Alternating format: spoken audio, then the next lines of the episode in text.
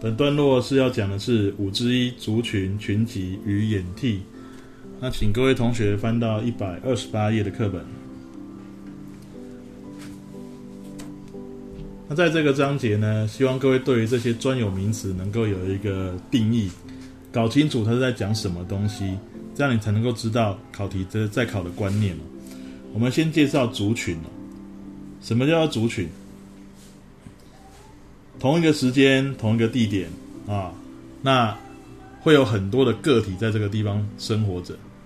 那什么是个体呢？就是可以独立啊，利用资源，然后活在环境中的这个单位，就叫做个体。举例来讲，你一个人是不是可以独立活着？是不是会进行你的生命现象？那你是一个个体。那我们刚刚说的，在同时同地的时候呢，可能有很多的同种个体聚集在一起。像教室里面有很多人，大家都是人这个物种，啊，有大于两个人，是不是就有很多个个体的概念？两个、五个、十个，那在很多个体聚在一起，这个就叫族群。同时、同地、同一种生物的集合叫族群。注意这个定义。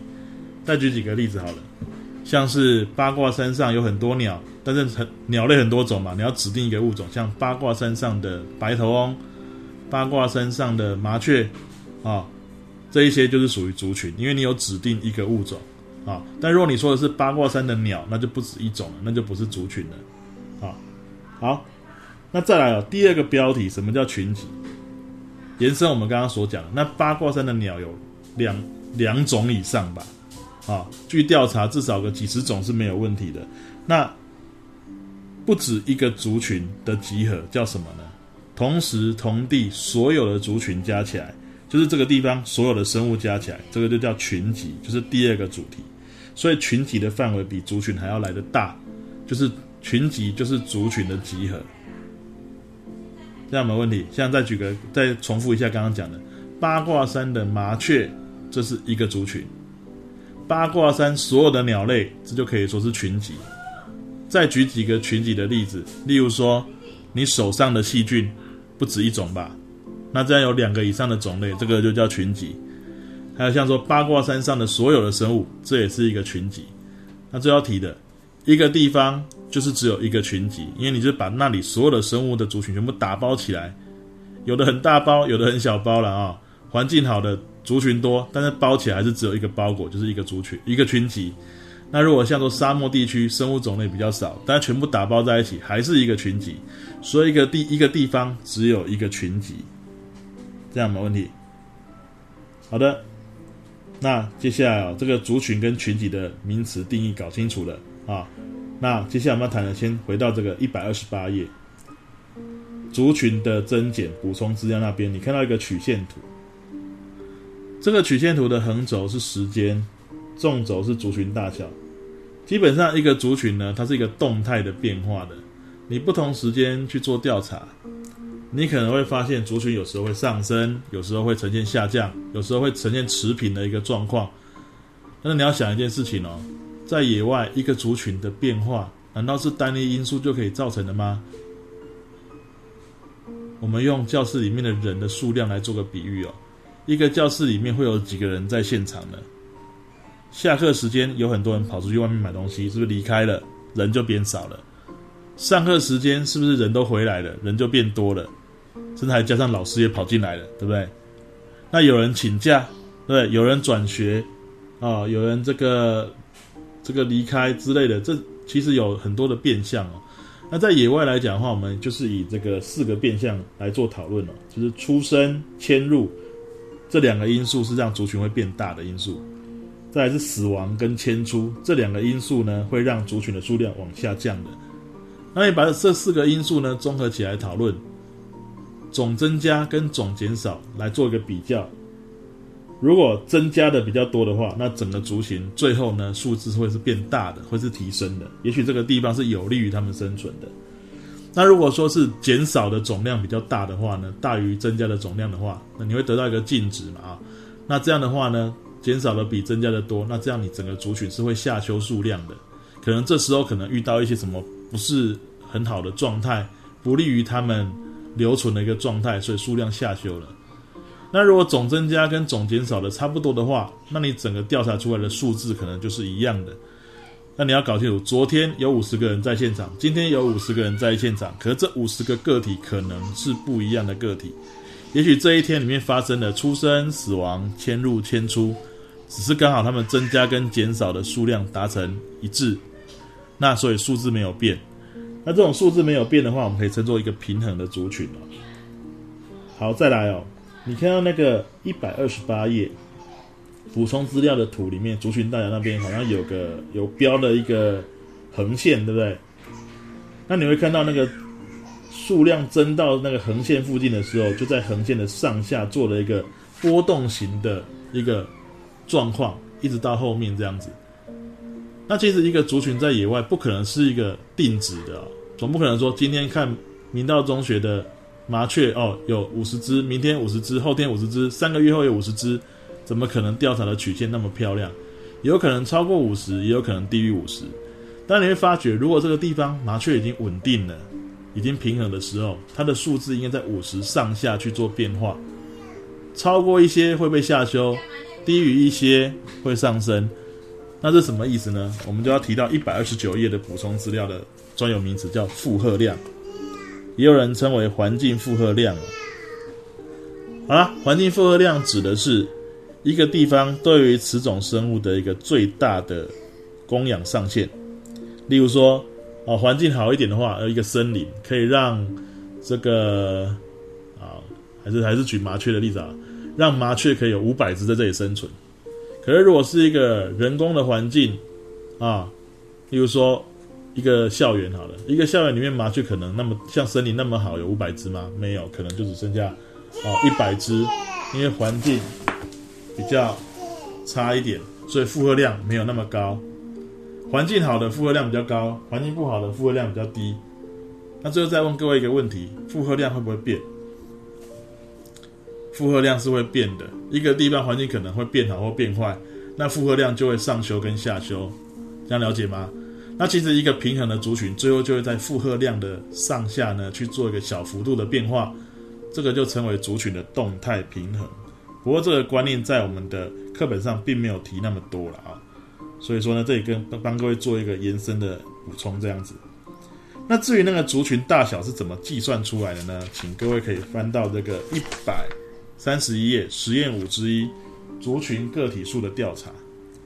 这里有讲三种类型调查法，第一个叫直接计数法，就是这个族群哦，可能个体大而明显，你可以直接用点名的方式去算出所有的人数，算出所有的数量，就像教师点名一样，很好算，而且很准确。但是这种方式在野外其实不太会是这个样子，因为他们可能躲起来，你算不到所有的数量怎么办？那还有两招。是各自对应不一样的类型的生物哦，在野外的时候，实际在估算的方式都是估计的方式，所以一定会不准的。第一招捉放法，它应用的对象是移动力比较迅速的、范围比较广的啊，你很难抓到所有个体的一些动物类的话呢，你可以用这一招，它又叫做标示再捕捉法。什么叫标示再捕捉法呢？就是你第一次要先抓一些来做标记，然后放回去。我们认为它放回去之后，会跟所有的野外的族群呢，这个均匀的混合。再过一段时间，你再去抓，你就会抓到一个总数，然后里面你可能会抓到一些你曾经标过的个体，你就可以用比例式的概念去做计算。好，在这边我们这个广播的讲解呢，只会讲原理而已。实际上还是建议各位这部分要拿出我们给你的例题做一些计算，你会比较清楚一点。好，它的概念就是，你重新抓的这一批可能会有个总数，里面会有几只是有标记的。啊，例如说五十只里面有三只有标记，你就写五十比三，那会等于什么呢？你要把所有的族群都抓出来，才会抓到你原来有标记的总数。啊，那这个比例式就会等于所有的。个体比上你所有有标志的个体，大概是这样。那至于样区法所对应的生物呢，是指说不太会动的、固定生长的，像植物，像固着生生过着生长的动物也适用。它们不会跑回去跟族群均匀混合，它只会固定在原位而已。所以你标记之后，其实它还是在原位。所以你可以用面积比例的方式来计算。啊，例如说你算一小块区域里面有几个几只这个个体，等比例放大到总面积去，样区法大概就是这样的一个应用了。好，那所以这个实验五之一呢，就是用那个黑棋白棋来做这种桌放法的计算。那这边我们就先不提了。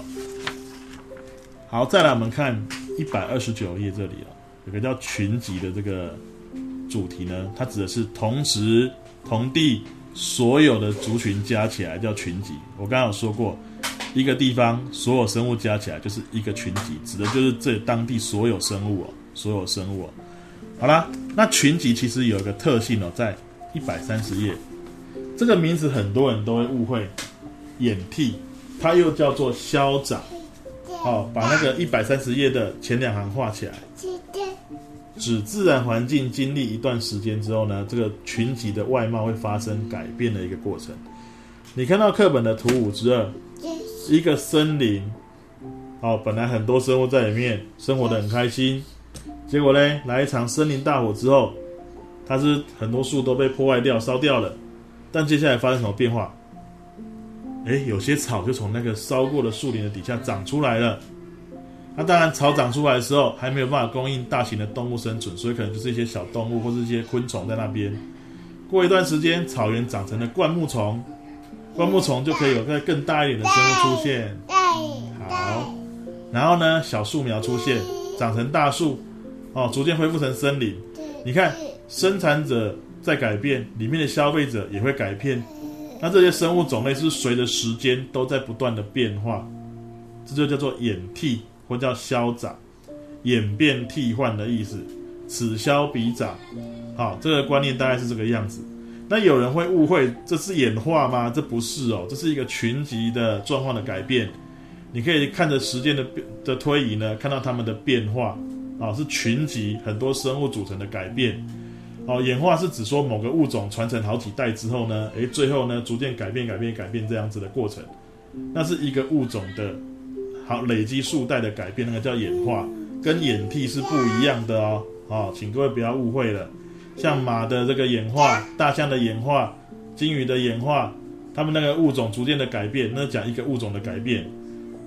回到我们这个主题，群集的改变是很多生物的组成的改变，这叫演替，他们会演变替换，每一个时期的主角都是不太一样的。那你会问说，哎，变成森林之后，草地就不见了吗？草本植物都没有吗？不是，它们可能在森林的底层或边缘，只是它占的比例比较少而已哦。好，所以说呢，主角会变成是森林这样。所以演变替换就是，哎，后者逐渐取代前者，但前者不见得是消失掉，只是变得比较，哦，不是那么优势而已啊，数量比较少，种类比较少，主群换主角换人的意思哦。好的，这个就叫演替的概念。演替是族群，呃，对，演替是群集的特征，因为它讲的是很多物种的组成的改变，这是群集，并不是族群的特征，请各位搞清楚范围。好，最后我们讲几个例题，问各位哦，我讲几个词，你来判定这个是族群的类型还是群集的类型。来，首先，哎，好，这我们再举学校的例子，明道中学的树。明道中学的树，这是族群还是群集？你想想看，明道中学的树有几种？不止一种。那不止一种就不会是族群了，它是群集。刚刚讲的手上的细菌，手上的细菌不止一种，那这也是群集。OK，你肠道里面的大肠杆菌，哦，指定了一个物种了，同时同地同种，这个是族群。OK 吗？